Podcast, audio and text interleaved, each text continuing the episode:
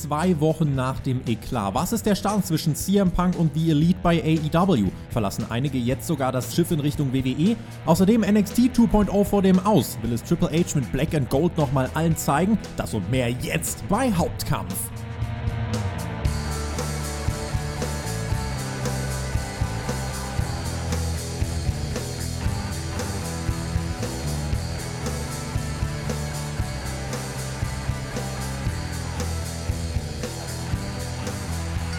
Und da sind wir wieder und machen den Haken dran an die Wrestling-Woche, in der erneut ja so einiges passiert ist. Einiges Richtungsweisendes auch passiert ist, was es jetzt aufzuarbeiten gilt. Ihr habt einmal mehr die Themen bestimmt für diese neue Ausgabe von Hauptkampf, eurem Wrestling Talk vom Spotify Wrestling Podcast. Freue mich auch dieses Wochenende wieder auf einen angeregten Austausch. Ich bin immer noch, äh, für die, die es ganz genau hören, äh, ich bin noch immer unterwegs, immer noch das kleine mobile Setup. Ihr seht es mir nach. Ab nächster Woche dann wieder alles ganz normal. Äh, ich freue mich aber auf einen angeregten Austausch zu äh, ja, unserer aller gemeinsamen Leidenschaft. Bei mir ist nämlich heute auch nach langer Zeit mal wieder einer doch, meine Lieblingsgäste. Ist so. Ich schätze ihn und seine Arbeit wirklich sehr. Er arbeitet unter anderem auch beim Hessischen Rundfunk als Redakteur, ist Eintracht Frankfurt Podcaster mit Herz und Seele. Also die von euch, äh, die Eintracht-Fans sind, kennen ihn wahrscheinlich sowieso. Und er hat die Woche zum Glück in Marseille äh, ja, gut überstanden, hat ganz schön was mitgemacht. Alles, um heute hier zu sein. Ja, für alles Fall. für diesen einen Hauptkampf. Marvin Mendel ist, ist da. Ich grüße dich. Hallo, hallo ihr Lieben. Ich freue mich. Vielen Dank für die Einladung. Schön, dass es mal wieder geklappt hat. Und ja, ich habe zwar ein neues Setup, wie gesagt, Notebook und so, alles geklaut, aber wir kriegen das irgendwie hin. Und heute haben wir uns zusammengeschaltet, um über Wrestling zu sprechen. Mhm. Besser könnte es doch nicht sein. Glimpflich Ausgang jetzt unter der Woche, ne? Also es gab ja massive Ausschreitungen. Also für alle, die es nicht wissen, du warst vor Ort und ähm, ja warst auch so ein bisschen in den Tumult involviert, beziehungsweise ihr wart passiv in diesen Tumult involviert, weil äh, ihr Sachschaden davon getragen habt. Sachschaden halt auf jeden Fall. Zum Glück haben wir jetzt irgendwie nichts von diesen Raketen, die dann in die Blöcke geflogen sind, abbekommen, sowohl von der einen als auch von der anderen Seite. Mhm. Nicht, aber es war tatsächlich ein bisschen knapp. Äh, links neben mir, ne, da war ja, es gab, wurde, wurde ja ein Fan schwerer verletzt und es war so drei Meter entfernt, der dann halt wirklich Boah. so eine Rakete so an, die, an den Hals bekommen hat, so, ne, und dann im Endeffekt unfassbar viel geblutet hat. Und das war keine geplante Blutaktion. Ja, das ist halt leider was anderes als beim Wrestling. Dann sieht es ein bisschen anders aus, aber das war echt heftig. Ja, genau. Wir sind dann nach Hause gefahren und dann haben wir, also nach elendigen Stunden am Stadion, haben wir dann dann nach Hause eskortiert worden mit so einem Bus, ja, und dann kommst du an und denkst, äh, nachdem wir dann hingelaufen sind, hast du gedacht, ah ja gut, jetzt fahren wir direkt los, weil wir direkt zurück nach Frankfurt. Und dann sehen wir, dass das Auto halt aufgebrochen wurde und alles war weg. Aber Jesus ich sag mal so, persönlich geht es uns gut. Sachschaden ist ersetzbar, solange es uns äh, physisch gut geht. Insofern, ja. äh, was, was will man mehr? Es war trotzdem ein wildes Erlebnis. Das, äh, glaube ich, wird man sich daran erinnern. Ich hoffe, es wird äh, demnächst in den Europareisen etwas weniger tumultreich. Ich äh, drücke die Daumen, wenn man das bei dir verfolgen will. Den äh, Link zu Fußball 2000, den findet man ja dann auch nochmal ähm, in der Videobeschreibung. Einsteigen wollen wir, weil wir wollen jetzt keine äh, große Zeit verlieren, natürlich mit unserem Top-Thema, beziehungsweise eurem Top-Thema der Woche. Ihr habt euch einmal mehr sehr interessiert dafür, was ist der Stand der Dinge bei CM Punk und der Elite. Äh, aber fangen wir doch jetzt gerade einfach mal so an. AEW hat jetzt diese Woche zum vierten Mal in Folge über eine Million Zuschauer im TV gezogen. Das hat mit der aktuellen Ausgabe dann tatsächlich das beste Rating seit einem Jahr aufgestellt. Ich frage jetzt einfach mal ganz plump, braucht man, also braucht man CM Punk, Kenny Omega und die Young Bucks jetzt vielleicht gar nicht so krass, wie wir denken, wenn man sich diese Quoten anguckt? das ist eine sehr, sehr gute Frage. Ich würde bei einer Person sagen, man braucht sie nicht mehr und, das ist schon kontrovers genug und das ist die erstgenannte von dir, also mhm. bei CM Punk, da kommen wir gleich im Detail da drauf. Ich denke aber, dass es essentiell sein wird, Leute wie äh, die äh, ähm, Matt Jackson, Nick Jackson und natürlich Kenny Omega, dass wir die äh, noch im Verlauf von AEW auch zu weiteren Großwertungen brauchen, da bin ich hundertprozentig sicher. Also ich denke, auf die können wir nicht verzichten. Auch wenn die Ratings natürlich brutal sind, da freue ich mich drauf äh, und ich freue mich auch drüber, denn Woche für Woche muss AEW irgendwie sehen, wie können sie den, ich sag mal, Mangel verwalten, natürlich falsch gesagt, weil sie haben ja ein unfassbar starkes Roster, aber diese Situation, wie können sie die umschiffen, wie können sie damit neu planen, also wie können sie aus einer misslichen Lage das Beste machen. Und die letzte Woche hat ja krass gezeigt, wie man dann agieren konnte. Mhm. Die Woche war tatsächlich auch in Ordnung. Wir zielen auf einen neuen Champion. Und ich glaube, dass AEW es aktuell immer noch schafft, ähm, mit diesem ganzen Chaos, was im Hintergrund herrscht und ja nach vorne gedrungen ist, trotzdem genügend Leute dafür zu interessieren, dass ihr Produkt einfach relevant sein kann. Mhm. Ja, nächste Woche kommt ja in das Stadion, also könnte mhm. dann äh, die nächste Woche die Millionenmarke sein und dann sind wir tatsächlich in einem Bereich, wo man sagen muss, da hat AEW, also das hat man so noch nicht erreicht in dieser Art und Weise. So einen langen Run über eine Million, da bin ich wirklich, äh, bin ich wirklich gespannt. Und wenn man sich jetzt mal anguckt, vor allem wie das dann diese Woche war. Also Mox, Danielson und Jericho springen ja gerade generell mit vollem Einsatz in die Bresche. Gerade Mox, der eigentlich sechs Wochen in den Urlaub wollte mit Frau und Kind, hat gesagt, okay, AEW braucht mich, dann bleibe ich auch. Und das finde ich schon mal sehr respektabel. Aber insgesamt, ne, mhm. sehr, sehr stabil Dynamite diese Woche. In keiner der acht Viertelstunden-Ratings ist man unter die Millionen gefallen. Nicht mit Jungle Boy gegen Jay Lethal, nicht das Frauenmatch. Alles war über einer Million. Ähm, und Höhepunkt in der Hauptzielgruppe war dann tatsächlich der, der Main Event, also Danielson gegen Jericho generell. Also Anfang, Mitte und Ende der Show waren bei 1,2 Millionen roundabout. Und das ist insgesamt über zwei Stunden schon eine ziemlich überzeugende Konstanz, ne? Auf jeden Fall. Und ich finde es aber mega spannend, ne, dass dann der Main Event dann so gut performt und übrigens auch die Performer dann einfach nochmal alles raushauen. Das ist halt auch so genau das Ding. Jetzt bin ich wieder im Fußball, sprich alles raushauen. Ich fühle mich gerade wieder der Coach des FC. Aber im Grunde ist es natürlich schon so, ne, dass Chris Jericho auch einer derjenigen ist, die jetzt gerade über äh, wieder gefordert sind und auch dieses, diese Rolle annehmen. Ähm, Brian Danielson ebenso. Aber ehrlich gesagt, was halt wirklich so spannend ist, dann diese Matches, die tendenziell weniger Leute interessieren könnten, wie Jay Lee gegen Jungle Boy, auch das hat dann trotzdem noch ein ordentliches ähm, Ratingsniveau. Mhm. Und das ist ganz wichtig, denn im Endeffekt geht es ja auch darum, das hat man tatsächlich beim letzten Pay-Per-View schon so ein bisschen gemerkt, dass wichtig ist, dass die Jungen weiter aufgebaut werden. Weil irgendwann ist halt Chris Jericho halt äh, seine Wrestling-Karriere vorbei. Aber dann mhm. brauchst du den Jungle Boy, dann brauchst du auch Powerhouse Hobbs. Und das sind die Leute, auf die man gleichzeitig halt auch setzen muss. Und wenn das trotzdem immer dieses Plateau an Leuten interessiert, ist natürlich sehr gut.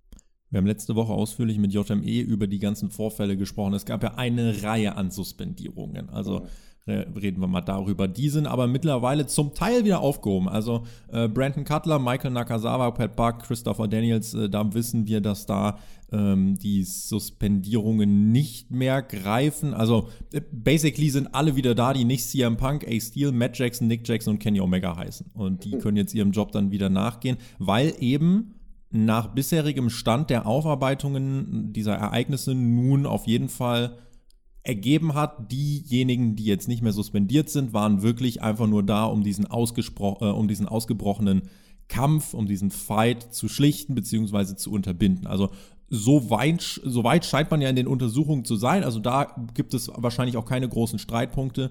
Die waren alle äh, demnach, äh, ja, also da waren sich alle Zeugen einig, dass die entsprechenden Personen hier nicht mehr mit Strafen zu belangen sind. Und wo wir aber bei Zeugen sind, da kam diese Woche ja noch was ganz, ganz Spannendes raus. Also es gibt jetzt eigentlich zwei Schlüsselpersonen, die maßgeblich jetzt mit darüber entscheiden, wie das Ganze ausgeht. Äh, eine davon ist AEWs Chief Legal Officer Mega Parrish. Und die andere Person ist tatsächlich. Äh, es ist doch alles ein Work. Nein, ist es nicht. Aber MJF ist dann eben diese andere Schlüsselperson. Was halt eben. Äh, es ist ja makaber, dass jetzt ein MJF damit in einer gewissen Art und Weise über die Zukunft seines Idols und irgendwie auch seines Vorbilds CM Punk entscheidet, oder? Ja, es ist ein bisschen absurd. Und ich, äh, du hast eben so lustig angesprochen. Äh, also ich, also ich, ich habe so viele unterschiedliche Gedanken in meinem Kopf und die kann ich noch nicht hundertprozentig zusammenbringen. Denn äh, wir, also natürlich auf dem Papier ist, ist, das alles kein Work, ja. Und äh, ich glaube, man kann hundertprozentig sicher sein, dass egal was jetzt da passiert ist, dass da auf jeden Fall eine reale Heat einfach vorherrscht. Ja? Also da gibt es Unstimmigkeiten, da gibt es Probleme und das wissen wir ja auch, das ist ja well documented. Aber die Frage halt, wie diese Ausformung jetzt ist und was MJF jetzt, äh, also könnte er jetzt der Entscheider sein, das macht die ganze Sache nur noch absurder. Und ehrlich gesagt zieht das so ein bisschen an, an, meinen, an meinem verschwörungsmythologischen Ich so ein bisschen. Ja, also keine Ahnung also ich, ich bin wirklich eine, ein Verfechter der Fakten und der Wahrheiten, aber gerade im Wrestling verschwimmt es ja manchmal. Also es ist halt einfach jetzt das Phänomen, man kann es sich gerade noch nicht wirklich irgendwie erklären. Also Jens meinte letzte Woche, es fehlt irgendein Puzzleteil, damit ja. hier was Logisches rauskommt. Das stimmt, finde ich, weil so im Moment ist es ja wirklich, es ist ja einfach, es ist ja einfach skurril und ich glaube, mit den Details, die noch rauskommen, wird es äh, dann einfach noch skurriler. Also MJF, jemand, der da jetzt mit in dieser Befragung ist, also das ist jetzt das, was in den nächsten Wochen passieren wird. Es werden Interviews geführt mit allen, die auch nur im Ansatz irgendwas von diesem Vorfall mitbekommen haben. Die sollen schildern, was sie gesehen haben, was sie nicht gesehen haben. Und daraufhin wird dann Tony Khan, der selbst nicht dabei war, das macht es ja so schwer. Er muss die Entscheidung fällen, ohne dabei gewesen zu sein. Und sobald er sagt, so, jetzt ist das Puzzle komplett, jetzt weiß ich genau, was passiert ist, dann wird er die Strafen aussprechen. Das kann aber ein bisschen dauern. Und das haben wir unter anderem diese Woche auch daran gemerkt, das war eine weitere Entwicklung, dass Being the Elite, also die YouTube-Serie der Young Bucks und Co., dass die vorerst pausiert wurde. Eine logische Konsequenz. Das sind Inhalte, die größtenteils bei den Shows passieren. Und wenn man weiß, man wird längere Zeit nicht bei den Shows sein, dann ist es ja logisch, dass das Format erstmal nicht weitergeführt wird. Kann man da jetzt aus deiner Sicht schon den Rückschluss draus ziehen, wie lang und wie umfangreich diese Untersuchung jetzt andauern wird und dass das eben nicht eine Sache ist von zwei, drei Wochen, sondern vielleicht sogar eher von zwei, drei Monaten?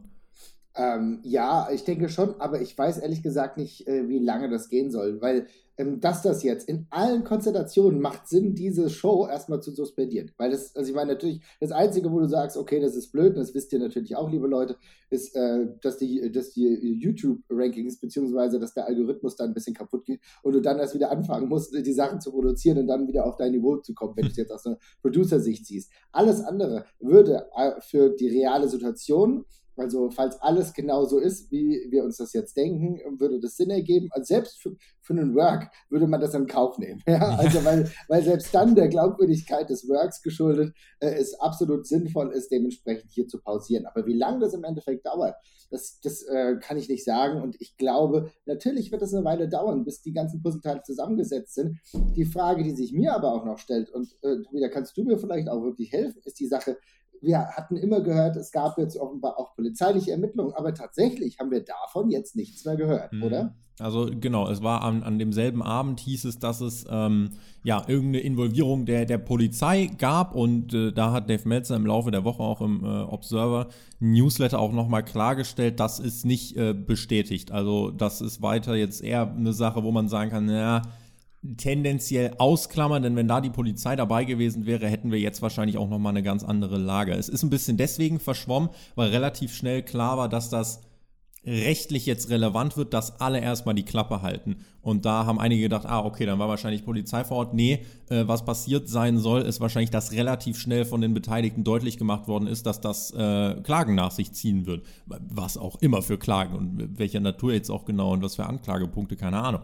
Aber da wurde relativ schnell geäußert, dass man rechtlich gegen das Verhalten des anderen äh, vorgehen möchte, wohl von beiden Seiten. Und dann ist das so ein bisschen verschwommen und dann, äh, ja, eben kursierte die Meldung, da wäre Polizei da gewesen, aber das muss man jetzt eher ausklammern. Was man aber festhalten kann, ist, dass das Bestreben bestehen soll, das Ganze ähm, ja, auf einem, auf einem rechtlichen Weg tatsächlich auch zu klären. Und das erklärt natürlich dann auch nochmal, warum man sich von AEW-Seite überhaupt nicht weiter äußert, weil äh, alles, was man jetzt dann noch sagt, kann gegen einen verwendet werden, so ungefähr. Das erklärt auch, warum die Beteiligten sich jetzt nicht äußern, warum BTI pausiert wird und ähm, das, ja, spricht halt für mich auch dafür, dass ich das lang ziehen kann. Denn wenn ja. du das wirklich rechtlich aufarbeiten willst, also das ist ja, wenn man das journalistisch begleitet, also Prozesse ziehen sich ja jahrelang teilweise, weil, weil ja, dann sagt der was und dann sagt der was und dann hier eine Revision und hast du nicht gesehen. Insofern ähm, muss man jetzt einfach mal beobachten, wie das weitergeht. Mein Traumszenario ja. ist immer noch, dass sich alle irgendwie jetzt in drei Monaten zusammensetzen und sagen, ja, war blöd. Ähm, dass sich vor allem CM Punk da hinsetzt und sagt, ja gut, Locker Room Leader, da hatte mein Verhalten jetzt nicht so viel mit zu tun. Und dann gucken wir, wie wir damit weitermachen. Aber muss Aber da sagen, muss ich ganz kurz rein. Sorry, da gehe mhm. geh ich ganz kurz rein, weil ich finde das total wichtig, weil das ist natürlich komplett unterschiedlich äh, Betrachtungsweise. Wie, also es gibt ja unterschiedliche Blickwinkel, denn auf der einen Seite, äh, wenn äh, das also ich finde es natürlich vollkommen verständlich, dass äh, das erstmal untersucht wird und das äh, klar herausgestellt wird. Auch gab es Körperverletzungsdelikte und so weiter mhm. und so fort. Und dann klar, klagen. Es kann aber auch sein, dass beispielsweise, wenn ähm, Tony Khan zu der Erkenntnis kommt, dass sich beispielsweise ein CM Punk geschäftsschädigend verhalten hat und der Kontakt, der besteht, ausgesetzt wird oder beziehungsweise rückgängig gemacht wird, beziehungsweise Vertragsstrafe äh, und so weiter und so fort, mhm. dann muss natürlich, das muss natürlich gut verlaufen. Und das ist, hängt natürlich auch wieder viel dran. Wir wissen, AEW bringt bald das Videospiel raus. Statt jetzt ist CM Punk immer noch auf dem Cover des Videospiels. ja? Also das ist das andere, was auch völlig absurd ist. Vielleicht mhm. will man es auch so lange ziehen, dass man es erstmal raus äh, das Videospiel rausbringen und dass man ihn dann feuert, also dass man ihn noch im Game hat, ich weiß es nicht. Mhm. Also es ist ganz, ganz krass. Aber wenn wir mal bei, den, bei dem, was wir sehen, bleiben, und alles genau geplant, äh, beziehungsweise geplant war, sonst wäre es Work, aber wenn alles genau aus dieser Minute herauskam und wenn CM Punk einfach so krass geshootet hat und das alles nicht abgestimmt war, dann war das auch ein wirklich geschäftsschädigendes Verhalten, was auch der Company ja wirklich auch dann geschadet hat, dann kann für mich auch ein Tony Khan gar nicht mehr anders entscheiden, als zu sagen, tut mir leid, da muss ich dich gehen lassen weil es allein auf dem Titel hat es jetzt nicht gut getan, dass er wieder vakatiert wurde aus widrigen Umständen. Natürlich Punk offenbar verletzt, mhm. aber selbst ohne die Verletzung hättest du über eine Vakatierung nachdenken müssen. Und das ist ein Gesamtkonglomerat, was hier sehr, sehr schwierig zusammenwirkt und nicht in Punks Richtung geht. Aber klar, wir müssen es abwarten. Aber was sich darum gerade so tut, ist schon sehr absurd. Es zieht halt riesige Kreise, also genau ja. wie du es ansprichst. Also da, da, hängt auf einmal ein Videospiel ran. Die Company war komplett auch auf die Zugkraft von CM Punk, was Merchandise, Poster, äh, Werbeplakate und so weiter anging, ja ausgerichtet. Also das sind ja alles Sachen, du musst ja jetzt alles verändern. Alles, was du an Werbemitteln verschickt hast, muss neu gemacht werden. Ergo, da entstehen auch mehr Kosten, es entsteht mehr Aufwand, äh, der natürlich dann auf diese Verfehlung zurückzuführen ist, von wem auch immer sie dann kam. Äh, Tendenz geht ja eher gerade in Richtung CM Punk, wo wir bei Punk gerade sind ja, also offenbar verletzt meintest du gerade, also schon, schon verletzt, also kaputt, Trizeps vor allem kaputt. Äh, ja, die o Operation hat es bereits äh, gegeben, er fällt dann jetzt wohl circa acht bis neun Monate aus. Jetzt in dieser Zeit, wo er verletzt ist, da wird man ihn jetzt, denke ich, nicht entlassen. Das hat bei allem, was passiert ist, jetzt vielleicht auch einfach dann was mit einem Anstand zu tun. Aber was glaubst du, ab wann wird man sich jetzt die, die Frage zur Zukunft von CM Punk konkret beantworten? Will man jetzt erstmal zwei, drei Monate Ruhe haben und dann auch mal ganz äh, sachlich nüchtern versuchen, drüber zu reden? Wird man erst nach seiner Verletzung wieder mit ihm reden? Oder macht man jetzt die Untersuchung, sieht das Ergebnis und wird Punk dann einfach mitteilen, was rausgekommen ist und wie es dann weitergeht? Was wäre in deinen Augen das beste, beste und realistischste Szenario? Also ich finde, du hast einen ganz wichtigen Aspekt angesprochen, die Tatsache, dass er jetzt operiert wurde, dass er jetzt wirklich länger ausfällt. Ich denke, dass AEW auch aus ne, moralischen Gründen halt sagt, okay, die Zeit der Verletzung, da wird bestimmt auch irgendwas bezahlt. Ähm, da lassen wir dich in der Company, aber danach würden wir eine Weiteranstellung beziehungsweise eine Fortsetzung auch on-air nicht anstreben. Ich gehe, mhm. das ist nach allem, was ich sehe, gerade äh, das Konzept, dass man sagt, okay, Untersuchungen haben ergeben, äh, du mit einem geschäftsschädigen Verhalten auch vor der Kamera hast andere Worker von uns diskreditiert, äh, bist in den persönlichen Bereich von vielen Leuten gegangen. Das hätte man auch backstage klären müssen. Du als Veteran weißt es, äh, musst es wissen. Ähm, die Sache ist, ich habe natürlich, ich, ich versuche das jetzt erstmal so zu deklarieren, weil ich habe in diesem Gespräch, bei diesem Mediascrum tatsächlich einige Sachen gesehen, die mir doch trotzdem nach Work vorkamen. Vielleicht wurden da Sachen vermischt. Egal, aber gehen wir jetzt erstmal, gehen wir, gehen wir jetzt erstmal in diesem, in diesem Bereich weiter. Ne? Und gerade, äh, dass die, dass äh, die Bugs oder auch Kenny Omega persönlich attackiert wurden ähm, und das dann dementsprechend auch zu diesem Backstage-Fight geführt hat, da muss ich dann sagen, okay, tut mir leid, das ist eines Champions und eines Champion-Titels, den er zu diesem Zeitpunkt hier hatte, auch nicht würdig. Da ja. muss ich mich anders verhalten. Ich glaube, ich stelle andere Herausforderungen an den äh, und andere, äh, andere Forderungen an den Champion, an den aktuellen Titelträger und der Situation ist er da einfach nicht gerecht geworden. Mhm. Ja? Und dementsprechend muss ich sagen, äh, sobald du wieder fit bist, müssen wir dich aus deinem Vertrag gehen lassen ähm, bekommst die Summe X ähm, und wirst vielleicht auch in den Tantiemen des Spiels beteiligt. Das, das, ich denke, das wird auf jeden Fall der Fall sein, weil ich denke, dass man jetzt alles vielleicht nochmal umstellt, macht eventuell keinen Sinn, aber ich bin nicht in die äh, Backstage-Situation beteiligt. Aber man sieht ja selbst in Japan, die sind jetzt gerade in Japan, machen äh, Tour ja. Werbung dafür und da ist immer noch CM Punk abgebildet. Also ich denke nicht, dass man das komplett ändert. Es ist auch viel wert, einen CM Punk beispielsweise in diesem Spiel zu haben. Das ist eine Ziehkraft für ehemalige WWE-Fans oder Wrestling-Fans, die eigentlich aus dem WWE-Kosmos oder dem Wrestling-Kosmos rausgerutscht sind, mhm. aber jetzt mal wieder ein Spiel spielen wollen. Dann sehen sie CM Punk und sagen, ach komm, da gebe ich dem Ganzen mal äh, einen Versuch. Ja. Und ich glaube, das ist sehr, sehr wichtig. Dementsprechend wird man damit gehen und nach acht, neun Monaten sagen, Zusammenarbeit können wir uns unter diesen Bedingungen nicht vorstellen. Außer es, aber du, weißt, du weißt, du kennst Wrestling. Wrestling ist immer ja, ja. das Absurdeste, wo es äh, äh, Möglichkeiten gibt, äh, die sich doch wieder versöhnt. Erinnern wir uns an fucking Bret Hart. So, also ich meine, ja, ja. es, es, kommt alles wieder zurück. Die Frage ist, wie offen die dafür sind und ob CM Punk, ähm, ob CM Punk auch selber diese Offenheit besitzt, die er in, offenbar in diesem Interview bzw. Mediascom ja nicht hatte. Das Krasse finde ich halt, und das muss ich wirklich sagen, dass ähm, CM Punk völlig unnötig, unfassbar viel vom Zaun gebrochen hat. Und das so, so unprofessionelle Art und Weise war, dass er sich sogar mit den CM Punk Die Hard Fans, und davon kenne ich einige, wirklich auch verscherzt hat. Ja. Weil es war schon so, dass, dass CM Punk es geschafft hat, eine Audience, eine Wrestling-Audience, die aber nicht AEW geguckt hat, rüber zu AEW mitzunehmen. Und die waren natürlich komplett dabei, aber die wollten eigentlich, dass es mit CM Punk weitergeht. Und die waren auch verschreckt, ob seine Aussage. Und ich weiß nicht, ob er es jetzt geschafft hat, zum Ultimate Heel zu werden, den plötzlich gar keiner mehr lieb hat. Und dann muss er vielleicht auch über sich nachdenken wie, ob, ob das zu einer Lösung führt, die dazu sagt, ich muss mich entschuldigen in aller Öffentlichkeit. Ich glaube, eine öffentliche Entschuldigung, eine ernsthafte, kann auch immer noch viele Wogen glätten. Wenn das nicht passiert, der Gang, wie ich es gerade erwähnt habe. Das wäre also auf diese Art und Weise ein Karriereabgesang, der schon mehr als nur bitter wäre. Insofern, ja, muss er auch selber überlegen, in welcher Art und Weise will er in Erinnerung bleiben. Sollen dann doch die ganzen Leute, die ihn immer über Jahre kritisiert haben, als egozentrisches Arschloch, so, sollen die wirklich einfach bestätigt werden? Will er das oder will er nicht zeigen, ey, Freunde, äh, ist nicht so? Und Ne, da da, das ist der Punkt. Das finde ich so wichtig und spannend und gut, dass du es herausgearbeitet hast. Denn es geht auch um seine Vita ich meine, wir waren alle, also ich war natürlich auf der Punk-Seite, als die Situation mit der WWE war. Ne? Und gesagt, natürlich, klar, kann man verstehen, hat unfassbar viel geworkt, hat da irgendwie, hat, hat eine Beule am, äh, hier mhm. am Rücken gehabt, hat verletzt gearbeitet, hat selber Leute wie Ryback oder so ähm, mit nach oben gebracht, hat, hat ja auch mit vielen sehr, sehr gut zusammengearbeitet, ja, und hat einen guten Run gehabt und hast du gedacht, okay, natürlich ist er, hat er einen Grudge gegen äh, Vince McMahon oder auch gegen Triple H. Am Ende dreht sich aber diese Perspektive, weil AEW ist jetzt für viele so ein bisschen gerade die Good Guy Company. Das stimmt auch nicht hundertprozentig. Wir sehen auch da gibt es ist nicht immer alles Gold, was glänzt, aber da läuft trotzdem sehr, sehr viel richtig. Und ähm, ich glaube, wir können alle froh sein, dass es einen zweiten Big Player, einigermaßen Big Player in dem der WWE gibt. So. Aber wenn er sich damit und auch mit dieser Audience jetzt auch verscherzt, dann hat er plötzlich nicht mehr viel. Und dann muss er überlegen, ja, habe ich jetzt mehr falsch gemacht oder sind alle anderen blöd und ich bin der Gute? Mhm. Und bei dieser, bei dieser Idee, alle anderen sind blöd, aber ich habe alles richtig gemacht, ich glaube, dann kommt er tatsächlich nicht mehr weit. Und ich weiß nicht, ob das sein Ziel ist, wirklich im Wrestling als, ja, als die, die, die Antithese einer kollegialen Gemeinschaft irgendwie zu fungieren. Ich weiß nicht, ob es das ist. Das muss er sich selbst überlegen. Ich hoffe, er hat vielleicht, findet noch einen Ausweg, weil die, den Weg zurück gibt es immer. Ich habe nur keinen Bock, dass er plötzlich zum Doppelagenten wird und dann mhm. plötzlich bei der WWE auftaucht.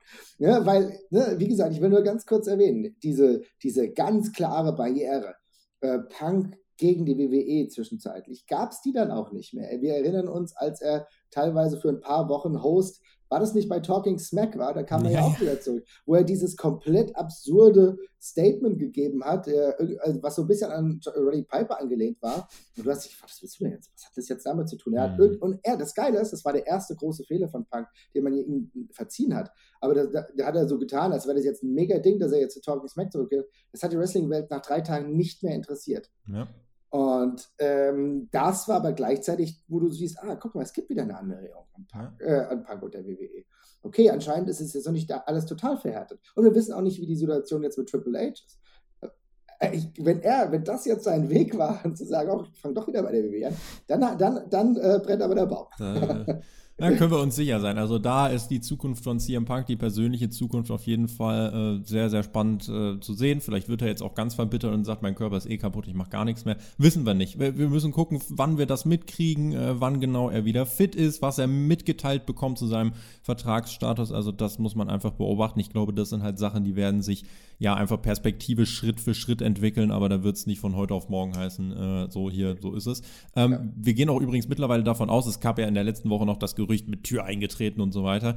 Ähm, also da ist wo mittlerweile übereinstimmend die, die Geschichte jetzt so erzählt worden, dass die Bugs und Omega ganz klar zum, äh, zur Chief Legal Office äh, Frau gegangen sind, zu Mega Parish und mit ihr dann zur Umkleidekabine von CM Punk. Also die wollten sich absichern, die haben die mitgenommen.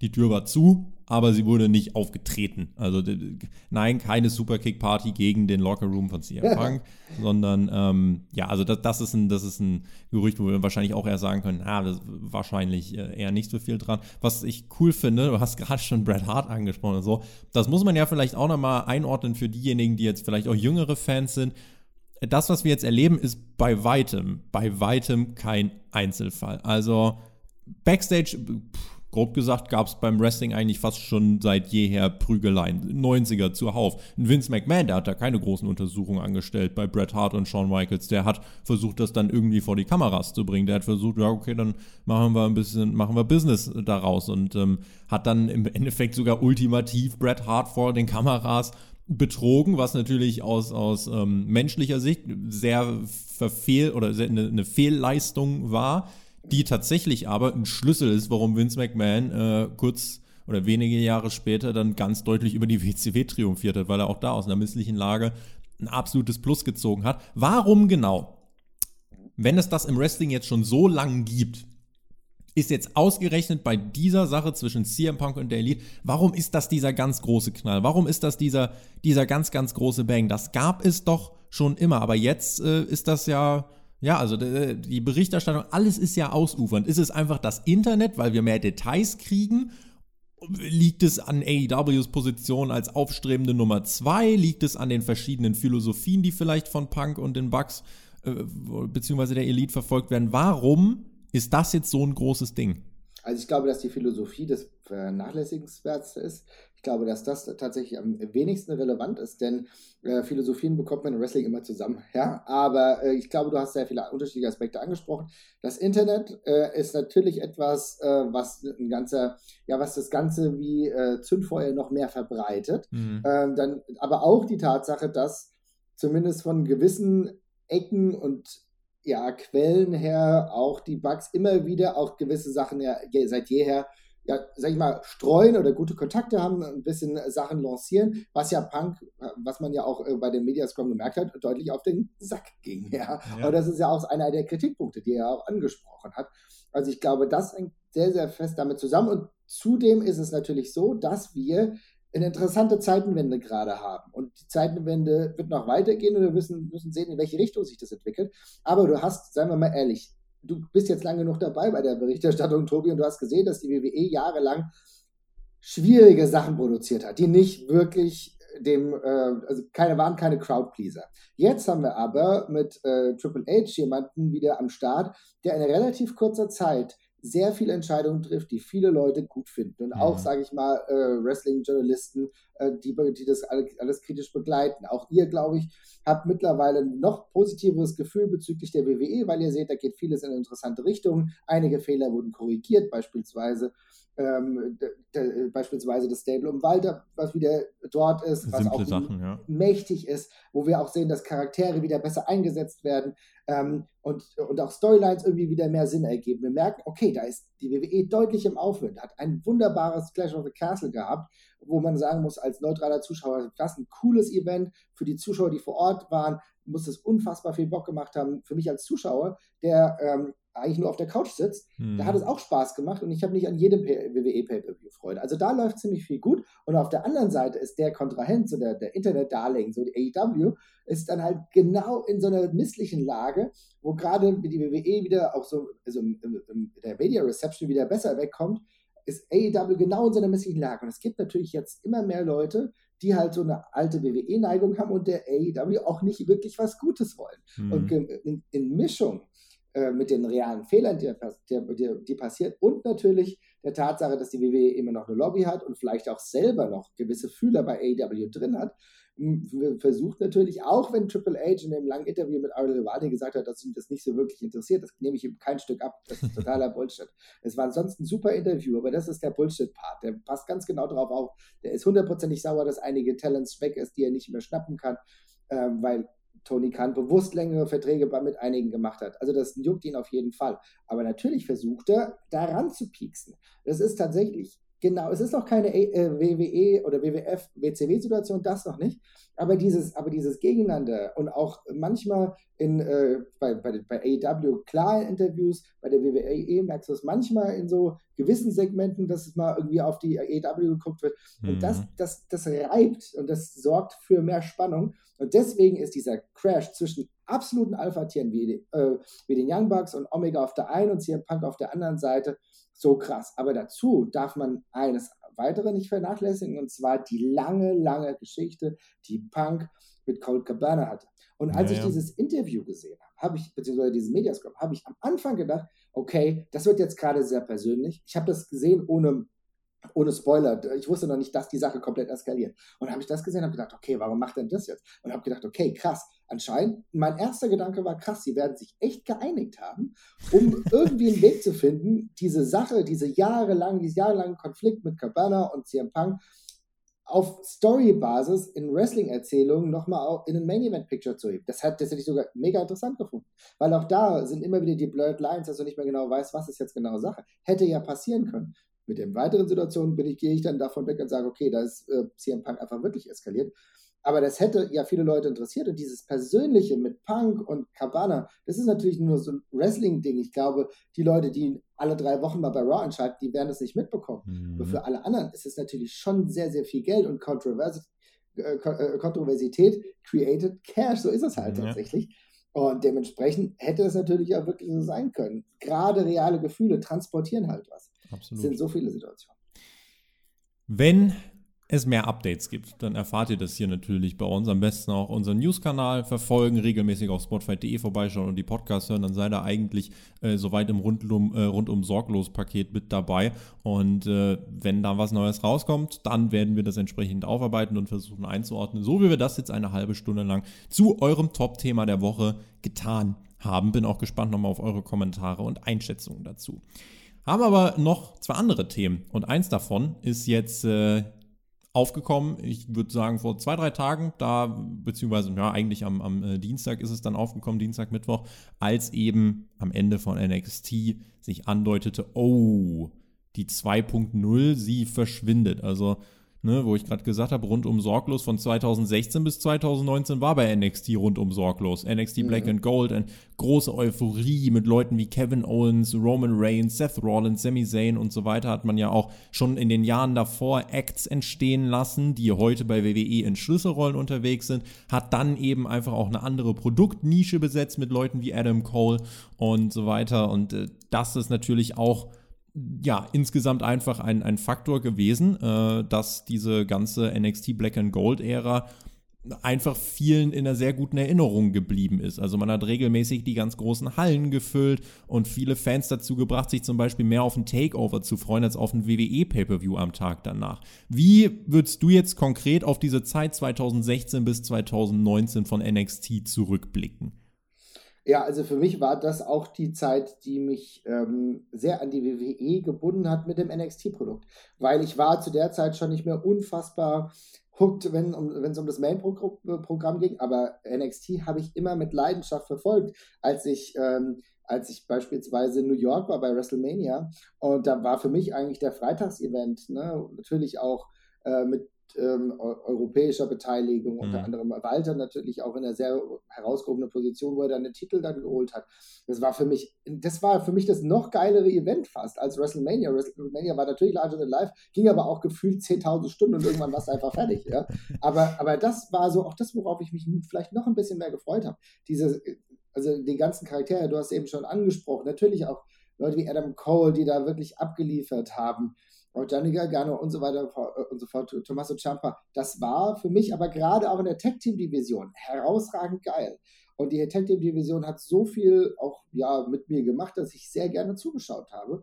Und danach gab es halt den Break. Aber diese Zeit, diese drei Jahre, aber auch ganz ehrlich, wo wir Leute abgefeiert haben und Leute in guten Matches gesteckt haben, die, guten Matches von denen hast du danach nie wieder gesehen. Ne? Erinnern wir uns an Robert Root beispielsweise, ja, ähm, der auch im Main Event war und völlig selbstverständlich mal diesen Titel gehalten hat. Ne? Und äh, Shinsuke Nakamura, das war, das war so das Ding, wo du gedacht hast, geil, der muss jetzt bald mal weg, der muss dann mal auf die größere Stage, hat es ja auch gut geschafft, muss man ja auch sagen, hat er seinen eigenen er hat ja nochmal seinen eigenen Stick ein bisschen verändert. Aber das sind halt so Sachen, wo du sagst, okay, das war so die Liebhaberbrand für Wrestling, Freunde, die nochmal eine andere Beziehung zum Wrestling haben und nicht zum Sports Entertainment.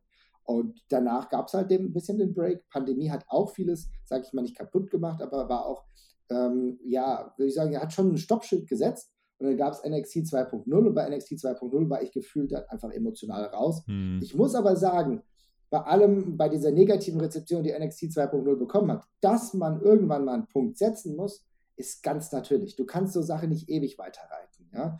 Und irgendwann ist der natürliche Setzpunkt äh, einfach da und dann musst du sehen, mit welchem Talent du weitergehst.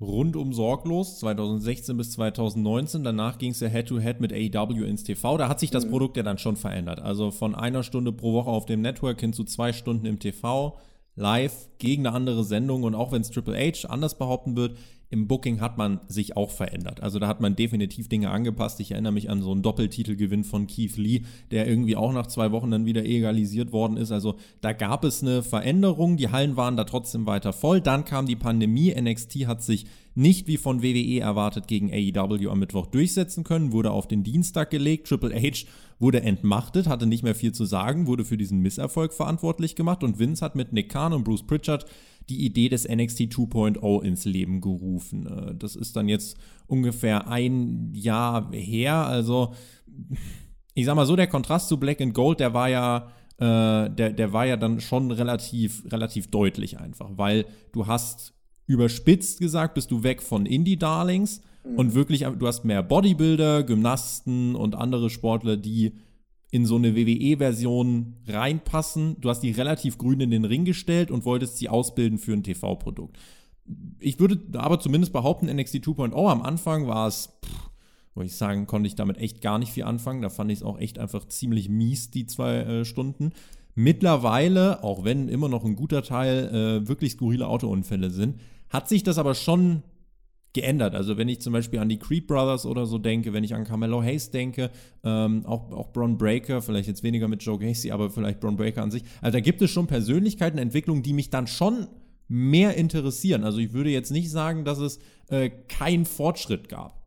Ja, das glaube ich auch. Ähm, ich finde es ganz wichtig, genau das auch zu betonen, denn ähm, wie ich hatte ja schon gesagt, so ein Break ist auch manchmal notwendig, weil du musst aus einem anderen Rhythmus raus. Du hast diese Indie-Darlings auch nicht mehr. Die hast du relativ erfolglos, wenn du sie dann hattest, ins Main-Programm gesteckt und dann wurde jeder nichts. Und das also zu, jetzt sehr bespitzt, weil einige haben es ja geschafft, aber sehr viele sind an den Kreativen, vielleicht auch der, an der eigenen persönlichen Entwicklung äh, gescheitert in den äh, Main-Shows, sei es bei Raw oder bei SmackDown. Deswegen sind ja viele jetzt gar nicht mehr in der WWE aber äh, du bist auf einen Wechsel zu unterschiedlichen Leuten gestoßen. Und da muss ich sagen, ähm, ist es vollkommen okay, okay, dass man auch gerade so ein Aushängeschild wie Braun Breaker nimmt. Oder du hast natürlich auch, äh, ja, ich finde auch selbst diese ganze Gacy-Sache ist auch irgendwo zumindest interessant, mhm. ja. Kann man auch machen. Äh, das ist für mich alles gar kein, das ist für mich alles gar kein Problem.